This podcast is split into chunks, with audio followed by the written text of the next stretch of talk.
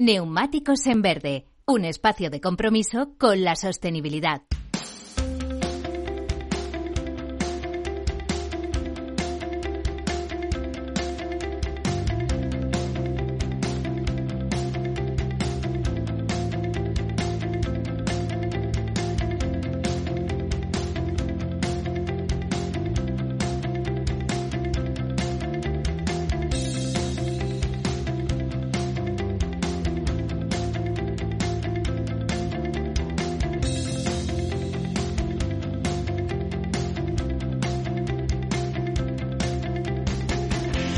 Pues aquí estamos, como les prometía en nuestra sección de Sin un Seco Valor, con Isabel López Rivadulla, mi copresentadora, que hoy no sé por qué, se me dio muy lejos en la mesa, no quiere estar conmigo. Eh, me gusta estar contigo, claro que sí, claro que sí, ya lo sabes. Mal, estaba yo preocupado, a ver si con la Navidad vamos a empezar a... Al revés. Llega el invierno que empieza hoy y ya no nos llevamos, no hombre, no. Al revés, eh, al revés. Y por supuesto, con nuestro invitado, que hoy es invitado. Hoy es invitado, Y que nos va a presentar Isabel. Bueno, pues hoy tenemos eh, con nosotros a Oscar Sanz, que es presidente de la Coloring the World Foundation. Eh, es una iniciativa que tuve la suerte de conocer eh, la semana pasada y, y, siendo muy sincera, también me va a servir a mí para conocer más en profundidad lo que hacen en esta fundación, porque... Pues qué suerte hemos tenido, Sí. De que Oscar esté aquí ya. Yo, yo solo te digo una cosa, Chimo. El otro día fui a la presentación y cuando entré en el espacio que tienen, eh, que tienen aquí en Madrid, eh, bueno, te da un buen rollo, nada más entrar, todo lleno de color, todo blanco, con muchísimos colores, con alegría, con optimismo, que bueno, que solo Bueno, trae cosas buenas. Por a eso lo he invitado que- a, Voy a- tener que ir sí, yo. Sí, sí. Oscar, eh, vamos a empezar por el principio. Muy bien. ¿A qué os dedicáis Pues nada, lo, lo- lo primero por el principio. Gracias por invitarnos hoy aquí con vosotros. Y básicamente nos, nos dedicamos un poquito pues a lo que a lo que el otro día pudiste mm, sentir y, y disfrutar y entonces no lo debemos hacer tan mal. Porque lo que queremos es aportar un poquito de, de color. Nuestra, nuestra profesión y nuestra carrera de tantos años es el mundo del arte, es el mundo del color, el, nuestro compañero de aventura es el responsable de toda esta locura que es Okuda San Miguel, como sabéis, es el artista abanderado del color a nivel global. Y nos propusimos, después de muchos años haciendo trabajos y experiencias por todo el mundo y viendo un poco el, el impacto que tenían esos trabajos, pues nos propusimos canalizar a través de la Fundación toda esta energía para intentar a través del color dar algún tipo de ayuda para que cambien según qué cosas en, en nuestros entornos, ¿no? A día de hoy, mm, pandemias mediantes, mm, guerras flagantes, etcétera, más gris no puede ser todo nuestro entorno. Entonces, darle un toquecito de color, creemos que, viene a cuento, ¿no? Y ahí viene un poquito el asunto. Eh, eh, bueno, el gran artista Okuda San Miguel, que yo voy a ser sincera y no lo conocía, pero me dejó maravillada con su trabajo porque además nos estuvo explicando allí algunos de los de los cuadros maravillosos que tienen del Jardín de las Delicias, ¿no? Un poco a su modo, que, que vamos, yo invito a que a bucear un poco en internet sobre él porque porque es curiosísimo. Ha hecho también intervenciones como como en el faro de el faro de Ajo en Santander porque estuve ahí viendo y que mucha gente seguramente lo habrá visto y no lo habrá identificado con este con este gran artista. Háblanos un poco también de su trabajo, de cómo trabaja, cómo se identifican sitios como como es por ejemplo el faro de, de Ajo, que yo sé que él es de Santander, eh, pero cómo se cómo se identifican sitios como estos tan emblemáticos y, y- y- y cómo se encargan este tipo de, de trabajos. Pues, pues fíjate, el- nosotros llevamos muchos, muchos años juntos. Llevamos muchos años trabajando juntos. El equipo que tenemos montado es un equipo sólido, sólido alrededor de sus, de sus necesidades.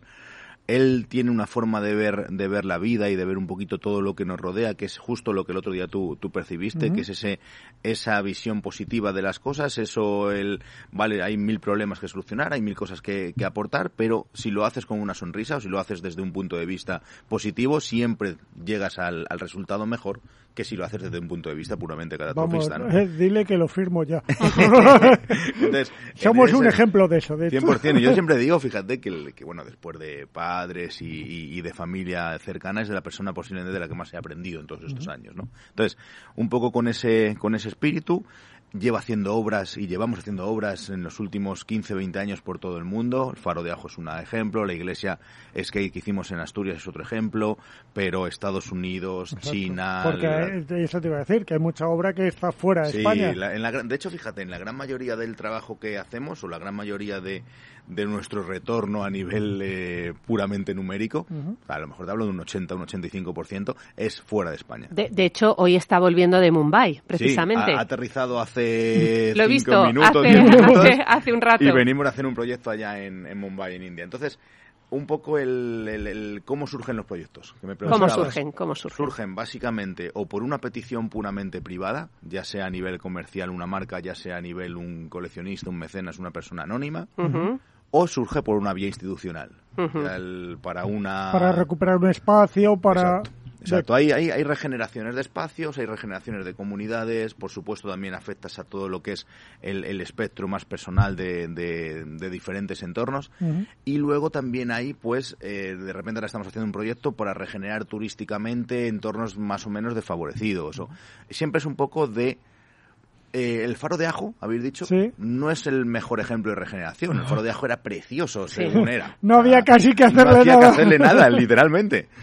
quizá lo único, pues que era un faro que visitaban al año 27, 28, 30 mil personas y que el primer año desde nuestra obra lo han visitado 300.000. Fíjate. Entonces, un poco con el impacto y el toquecito de color que le das, regeneras el interés de según qué entornos, que ya de por sí son perfectamente bellos, ¿no? Luego sí es verdad que hay muchos entornos grises que le metes color y los haces bonitos, claro. pero por lo general es un poco... Y, y en proyectos así de regeneración, sobre todo de espacios desfavorecidos, que no tienen muchos recursos y demás, ¿Cómo se financian estos proyectos? Pues normalmente hay, hay, proyectos que inmediatamente financiamos nosotros o a través de antiguamente hacíamos campañas de fundraising, inmediatamente a día de hoy pues algunas donaciones que hacemos desde nuestro desde nuestro grupo empresarial, del propio artista, en muchas ocasiones, como os decía antes, por mecenas, en muchas ocasiones por marcas que intentando no canibalizar la acción en mm. ningún caso, mm. pero sí apoyan la misma y en, y en otras muchas pues las instituciones, ¿no? Pero un poquito es un compendio de, de, ambas y es todo el rato luchar para intentar que sean... ¿Por qué, por qué os planteáis con la, con la fundación, ¿vale? Convertiros... Eh, lo estoy leyendo y me, ha encantado la frase, la quiero leer literalmente. Eh, una entidad de referencia comprometida con la diversidad social y la mejora de la calidad de vida pero y me gusta la parte que habéis añadido, dice, con una identidad propia caracterizada por el uso del color como símbolo de la diversidad y la igualdad. Eh, ¿Vamos a ser capaces de dar a conocer a través del color esa gran necesidad de... Al menos lo vamos a intentar, ¿no? Al menos vamos a intentarlo, que no quede por eso. A ver, entendemos que el, que el color es el símbolo, sobre todo el multicolor, que es, un poco lo, es el símbolo de la culturalidad, de no hay barreras, la diversidad, etcétera, etcétera. Entonces, si conseguimos aportar el granito de arena incluso con, con proyectos que no son puramente nuestros o, con, o con desarrollos que no son puramente nuestros, aportamos la colaboración de darles color para darles altavoz y hacerlos, si cabe, más, más impactantes. ¿no? Entonces, el color a día de hoy, que encima estéticamente la gente lo entiende eh, por forma de vestir, por forma de vivir, por un montón de cosas. Y que además destaca, porque los entornos urbanos no son muy coloridos habitualmente, con lo cual destaca. 100%. Entonces, qué mejor herramienta para hacer esa ese tipo de, de, destacar de llamamiento. y de llamar. Y cómo vais a hacer eh, y perdona que insista vale pero pero para mí es fundamental que a la gente le quede claro cómo vais a hacer para que ese color se identifique con esos valores es decir porque muchas veces la gente pasa por al lado y no sabe lo que ve. Por ejemplo sin ir más lejos, pues desde que la bandera multicolor representa todo el movimiento de la diversidad del mundo LGTBI, o que de repente estamos en un proyecto en el que para un para una regeneración de océanos con movilidad sostenible marítima puramente eléctrica Entendemos que en una gran marina tú ves un montón de barcos blancos, un montón de barcos grises, alguno negro, pero si ves el de color, identificas que es el que no contamina. O sea, hay un montón de formas de uso del color para dar cabida a este tipo de iniciativas. Para poder ir mostrándolo. Correcto. Y luego hay unas narrativas que tienes que acompañar a todo esto mm. que, que, fidelicen un poco los, los objetivos. Claro. Y, bueno, precisamente hablabas de que hacéis muchísimas intervenciones en otros países. Eh, recientemente habéis conseguido que el condado de Miami nada más y nada menos, el 1 de diciembre, lo declare Día del, eh, de Coloring the World Foundation. Háblanos cómo habéis conseguido esto, por qué. Sí, sí, porque fácil no ser. Y luego nos lo vas a vincular a otra cosa que es que el cupón de la 11, aquí en España, también el 1 de diciembre, ¿no? Si no me equivoco, también se ha dedicado a la obra de, de Okuda. Pues, pues yo os cuento, la ciudad de Miami nos acogió hace ya bastante tiempo, creo que la primera vez que fuimos fue en 2014, 2015 es una ciudad símbolo del color, del arte y de cómo a, través del color y del arte han regenerado muchas partes de la misma. A través y... Correcto. Entonces, hay luego ya muchos debates abiertos de qué supone ese arte, cómo regenera los espacios, pero es un gran símbolo de ello.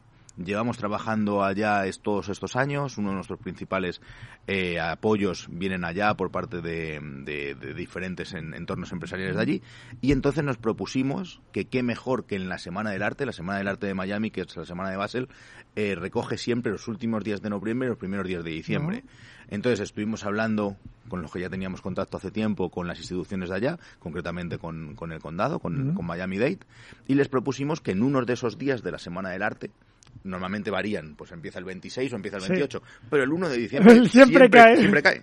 Entonces dijimos, ¿por qué no uno de esos días lo hacemos el Día del Color? Lo cogieron con buenos ojos y a partir de ahí generamos un calendario de actividades con colegios, con niños, por supuesto en las ferias de arte, con diferentes artistas a los que también apoyamos, que sucedan a partir de ahí. Eso nos lleva a que lo hemos hecho en la ciudad de Miami, que nos pilla unas cuantas horas de avión, tenemos que ponernos como objetivo hacerlo, aquí, en casa, hacerlo aquí en casa y ir llevando un poco ese día el color a otros entornos. Ahora estamos trabajando también en un proyecto importante en Ciudad de México, que vamos a intentar también que, que tenga esta cabida social y en ese y en ese entorno enlazamos con lo con lo que decías de ese cupón eh, de la ONCE que empezó con una colaboración a raíz del faro de ajo y que hemos visto que el color y que el arte es una herramienta en manos de, de, personas con capacidades diferentes a los que consideramos y llamamos titanes. Y tenemos un programa específico en la fundación que habla de que habla de titanes.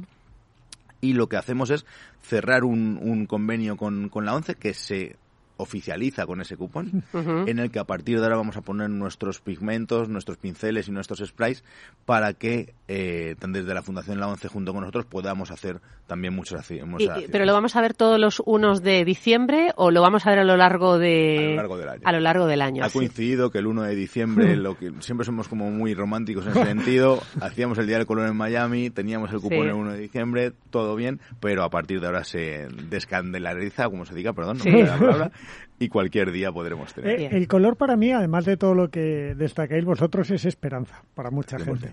Eh, sería muy bonito hacer ese Día de la Esperanza que coincidiera con el de Miami perfecto, pero, pero sería muy bonito hacer ese Día de la Esperanza a través del color. 100%. Y, mira, nos pasó con un proyecto en, en Kiev, que ahora él está en, en boca de todos justo al final de, la, de aquella guerra, no me acuerdo qué año fue, del Donbass. Sí. A, los dos años nos llamaron para hacer un edificio en Kiev.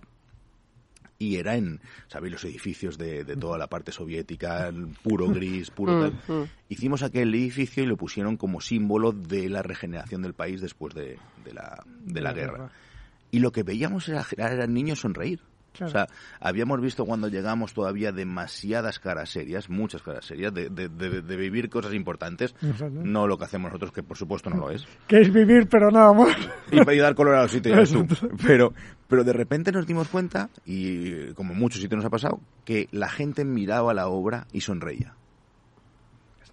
Esa, es la esperanza de la que hablamos. El color es un poco lo que te transmite, ¿no? Y yo el día que entré en vuestra galería, eh, que claro, no me lo esperaba porque no, no conocía la obra de, de Okuda, eh, realmente fue lo, iba con una amiga y las dos decíamos, qué, qué, qué, no sé, qué, qué sensación, ¿no? O sea, porque era todo como buen rollo, eh, es verdad, te da alegría, ¿no? Te da alegría esa mezcla del blanco, neutro, con esos colores tan, tan vibrantes. Fíjate que nosotros decimos una tontería, que es que todos los días cuando vamos a trabajar de alguna otra forma, imaginaos lo de la de follones que hay, marrones. Como en todos los sitios. Como en todos los sitios, pero por lo general decimos que para nosotros cada día que vamos a trabajar es como si llegaran los reyes. Sí, sí, sí. Literal, todos los días vienen los reyes magos en nuestro espacio de trabajo. Eso es, eso es muy loco porque la gente normalmente no va feliz a trabajar. No, para nada. Y nosotros hemos conseguido que al menos vamos felices a trabajar, luego ya vamos bien. Y, ahora em, eh, Okuda ha estado en, Mumbai, como estábamos comentando, eh, interviniendo en un edificio. Yo lo he estado siguiendo en Instagram porque es que me he quedado entusiasmada. Y además me sorprende eh, los colores tan mm, brillantes, tan estupendos que, utiliza. Imagínate en la India. Que claro, es color, la India es color. Pero ¿cómo surge, por ejemplo, en este caso concreto? ¿Quién contacta con vosotros? Eh, ¿Cuánta gente se tiene que trasladar ahí? Porque estado una semana, me parece, más o menos, interviniendo el edificio. Y luego yo veía pasar a la gente, precisamente en los vídeos que, que se colgaban en Instagram, cómo sonreía, como estabas diciendo tú, cuando veían cómo se iba transformando aquel edificio en algo tan maravilloso. Entonces tenemos, tenemos una relación con, con India de hace mucho tiempo. Mm. De hecho, hubo, hubo la gran parte de nuestra carrera es cuando nadie nos conocía, nadie nos hacía caso. Ahora nos conocen poquitos, pero nos va conociendo más gente y te van haciendo un poco. Y después de estar aquí muchos más. Pero nosotros fuimos a la India hace, hace ya bastantes años por primera vez y no existía el, fenómeno del, arte público, de alguna forma. Fuimos uno de los precursores de que efectivamente se realizara un arte público contemporáneo más allá de la, por supuesto, toda la parte clásica que había de toda la, lo que es la, iconografía de la India, que es muy potente. Entonces, nos consideraron y nos, y nos trataron desde ese momento como uno de los precursores de aquella apertura en, país y de vez en cuando nos llaman. La India es de los pocos sitios que normalmente siempre trabajas sin presus, siempre trabajas, pero que no puedes decir que no, sino venga, hago lo que haga falta, voy. A ver cómo lo hago, pero lo hago. Pero lo hago, exacto. Y de ahí viene, viene una, una gente que a raíz de aquellos primeros años en los que montamos un poquito aquellas primeras pinceladas en India, ya tienen su propio festival, su propia organización, su propio tal, y entonces nos llaman de vez en cuando siempre de, oye, tenemos este evento, ¿queréis venir? Y siempre que nos lo primera agenda es un sí, y así ha sido, así ha sido, han ido eh, Oscar y, Marcos, eh, y han estado una semana allí y, y acaban de aterrizar. Maravilloso, maravilloso. Además de, de ¿trabajáis con otros artistas también? Sí, como os digo, son muchos años con, con Oscar y, y, todas esas puertas que hemos conseguido derribar, todos esos caminos que hemos conseguido abrir, entendimos que por qué no ponerlos a disposición de otros artistas que, que, el, que si nosotros nos habían, nos habían costado un montón de chichones y de tiritas darnos de cabezazos contra esa pared que no se caía ni para Dios. Porque ese camino no se le iba a poner fácil a otro. Exacto, entonces pues por eso también trabajamos con otros artistas y por eso también un poquito todo el tema de la fundación y por eso todo el tema de nuestra divulgación para esos caminos ya abiertos que otros los puedan de alguna forma disfrutar.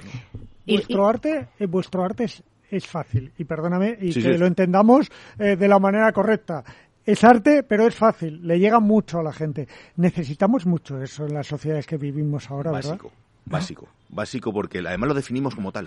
Definimos, muchas veces decimos... no, no, no, no, totalmente, porque muchas veces decimos es que tiene una lectura sencilla. Exacto. Y tiene una lectura sencilla que nos hace que casi semanalmente entremos en algún tipo de charla, muestra o demás con colegios de todo el mundo, porque para nuestra sorpresa y a veces para nuestro sonrojamiento, nos llaman y nos dicen los niños están estudiando arte o están estudiando matemáticas con el tema de la geometría a través de vuestra obra, pero no se lo estaban comiendo ni con Rembrandt ni con otros artistas que para nosotros son los grandes clásicos. Pero vuestro, pero vuestro, sí. Claro. Y que las matemáticas igual y demás. Y entonces es por eso porque tiene una lectura sencilla, le llega a todo el mundo. Es que ese es el gran poder que tiene. Pero eso nos pone una responsabilidad increíble. Tremenda. Hay una responsabilidad muy grande que de ahí viene la fundación y demás, perdón. Ah. Que de ahí viene la fundación y demás, que es que esa llegada a tanta gente tiene que tener un retorno de que lo que haga sea efectivo. Con lo cual la fundación nace realmente ahora, ¿no? O sea, ha sido el nacimiento, a lo que yo he acudido es al nacimiento de la, de la fundación. ¿Y, cómo puede la gente colaborar con esa fundación? ¿Cómo, ¿Cómo os lo planteáis? Pues mira, llevábamos muchos años haciendo esto casi sin darnos cuenta y hace tres años dijimos, venga, la fundación nace ahora. Fuiste a la presentación de la misma, aunque llevamos haciendo actividades y demás. La gente puede colaborar de muchas formas. Puede colaborar implicándose en las actividades, puede colaborar con pequeñas aportaciones de lo que sea, porque hace falta cualquier tipo de ayuda para que pueda ser eh, factible todo lo que hacemos. Pueden ser grandes corporaciones como ya son, en las que apoyen de X formas, pero realmente lo que hace falta es todos poner su sonrisa para que entre todos hagamos factible esto. El otro día en la, en, la presentación decíamos, gracias por venir, gracias por conocer lo que hacemos, gracias por conocer nuestra casa. A partir de ahora, por favor, nunca os olvidéis el cepillo de dientes y las pantuflas porque no queremos que os vayáis. Exacto. Entonces, lo que toca Podéis es... venir cuando queráis cuando y estar aquí. Cuando Exacto. queráis, 100%, y lo que toca es que entre todos consigamos el objetivo. Claro, y, do- y dotar además de contenidos a ese espacio tan maravilloso para que se puedan hacer es. eh, muchas cosas ¿Y ahí. qué punto o qué añadido puede tener la fundación como captación de talento? Porque también para mí eso es importante. Claro. dices, no solo es Okuda, no solo, pe- no solo es Oscar, pero, pero es verdad que la fundación puede ayudar a captar ese talento que está esparcido por el mundo y que puede entrar a, a través de la fundación en una corriente, diría y, yo. y- y- y seguro que captar, pero no tanto captar como ayudar. ¿Me explico? Exacto, atraerle para poderle ayudar. Claro, porque nosotros ahora somos un- de ese pequeño porcentaje que entre todos los artistas que hay en el mundo conseguimos vivir medio bien. Casi sois unos privilegiados. 100%, 100%, pero lo- también hemos vivido lo que es no Claro, conseguirlo. claro, claro. Entonces, hay un 90 y Lo que mucho, tú decías, hemos hecho un camino lleno de tropezones, Correcto. chichones, golpes. pues hay, sigue habiendo un 90 y muchos Que por siguen de en ese camino. Que siguen en ese camino. Entonces, el- uno de los programas que tenemos en la fundación es unas becas que se llaman I Am With You, Ujú. estamos contigo, en el sentido de apoyamos artistas emergentes, captamos artistas emergentes para darle de alguna forma el apoyo que podamos y es uno de los grandes objetivos que tenemos entre las comunidades más desfavorecidas, que hay muchísimas, Mm. y por no banalizar, tremendamente más importante seguro, pero entendemos que es una que es la de los artistas y hay que ayudar. Exacto. Entonces, bueno, O sea, esa realmente es una parte de la visión que tiene la fundación. Pero, ¿cómo ves la fundación dentro de 20 años? Esto le encanta a hecho Chimo. sacar- Esto le Yo encanta a siempre Chimo. hago a mis invitados sacar la bola de cristal y a Isabel la estoy deformando por lo que veo. Pues, pues espero que nos vean como unas personitas, hablando de, de nosotros, Sí, ¿no? sí, sí. como unas personitas con, con- con- con muchas más arrugas y muchas más canas, pero que dentro de 20 años, de 20 años estaremos totalmente llenos de color y no será raro.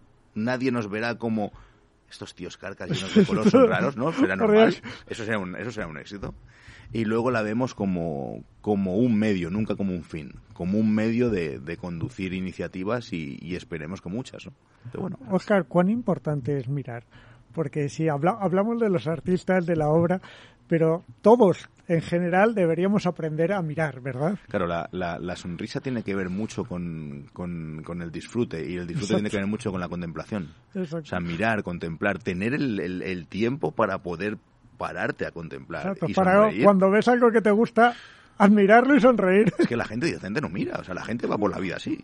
No mira, va el, el- el- van como los, los- las mulas así, con, con las orejerías. ¿no? Lo que tú decías antes, eh, si hay cosas que ya son bonitas de por sí, el color lo único que hace es captar esa atención Correcto, para que se fijen en ello. Intentamos que se quiten las orejeras, que levanten la mirada y que se fijen en la historia. Hombre, yo creo que la, la obra de, de Okuda es imposible no fijarse, porque yo no me siento una experta para nada en, en temas de arte, pero, pero esos cuadros te invitan a estar un buen rato mirando hacia ellos, analizando cada punto, cada color, cada personaje, porque, porque es que cada, cada cuadro tiene una historia. Él nos contó muy brevemente, porque estaba con mucha gente, pero nos contó que tenía varios murales de ese tamaño tan grande, eh, contando muchas historias. Claro, porque le, ha dicho una cosa importante. En, en en la historia del arte, uno de los grandes mm, objetivos de todos los artistas es un poco la lectura de sus obras. Ujú. Es que la gente se, se pone delante de una obra, lee, observa, aprende, reconoce, incluso Imagina. divaga, imagina.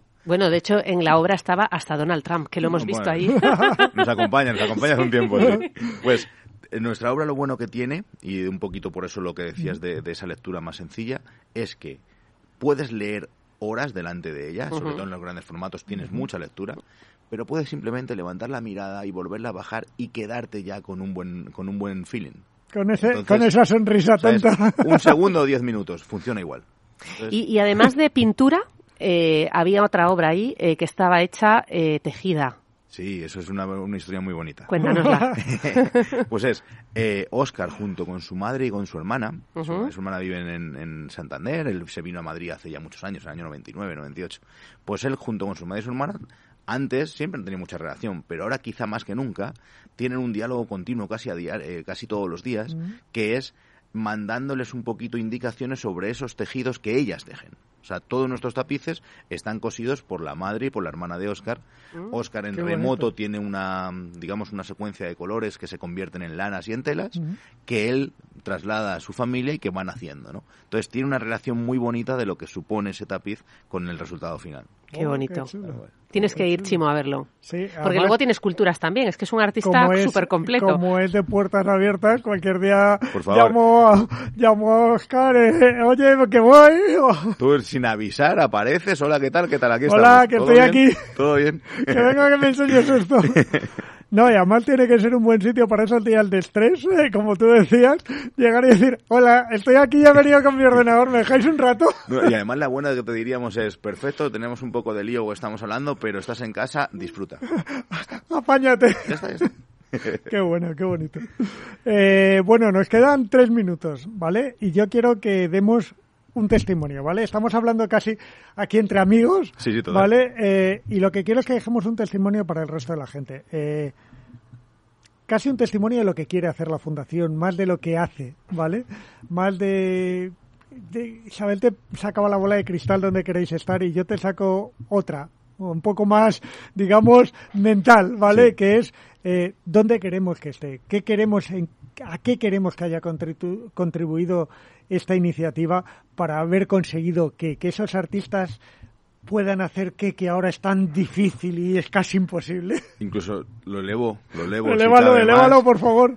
Si conseguimos ayudar de alguna forma a, a eso tan amplio que es la justicia social, Ujú. si conseguimos, claro, que es, que es como de perogrullo la justicia social, es tan difícil que se Es tan difícil. si conseguimos ayudar un poquito a esa diversidad y sobre todo a esa justicia social, ¡buah! ya nos podremos ir a dormir tranquilamente. Me encanta. Eh, una última pregunta. ¿Vamos a valorar alguna vez el arte en la calle? Porque claro, vuestras obras es muy fácil de valorar, pero el resto del arte en la calle, porque parte de ese camino duro que tú decías está ahí. ¿Lo vamos a valorar? Se lleva valorando 20 años sin darnos cuenta. O sea, el- mucha gente que incluso lo desprecia en su día a día, la retina se le ha educado sin darse cuenta al arte que hay en el espacio público. Exacto. Y se visten, consumen, ven televisión, todo, absolutamente todo, en una parte pequeña, mediana o grande, se basa en lo que han visto en el espacio público. Entonces, está valorado sin darse cuenta. Exacto. Bueno, y además Okuda yo creo que es el gran ejemplo de que está valorado porque, porque está muy reconocido. Vamos, yo, aunque ya os decía que no lo conoce al principio, realmente he alucinado. Eh, sí, pero como decíamos antes, hay mucha gente por el camino que Sí. tenemos que conseguir que pueda tener algo parecido. Pues poco a poco, vamos a ello. Eh, muchas gracias por estar Pues- aquí. Ha sido un auténtico placer tenerte y hablar de arte contigo. Pues un placer, de verdad, mil gracias. Gracias. Y por favor, venir a casa cuando Sí, queráis. sí, sí, ahí Está estaremos. hecho. Cuenta con ello. Muchas gracias. Nada. Y a todos, bueno, eh, decía Isabel, gracias. Gracias a ti. Estamos a punto de las Navidades, pero la semana que viene tenemos programa. Eh, pues no estoy tan segura. Tenemos que hablarlo. Uh, me están dando plantón en Galicia. directo. ¡Qué horror! Ya veremos, ya Bueno. veremos. A todos ustedes muchas gracias por estar aquí. Ha sido un placer y ya saben, mañana estén con nosotros a la misma hora porque la radio sin nadie que la escuche al otro lado no es nada. Muchas gracias.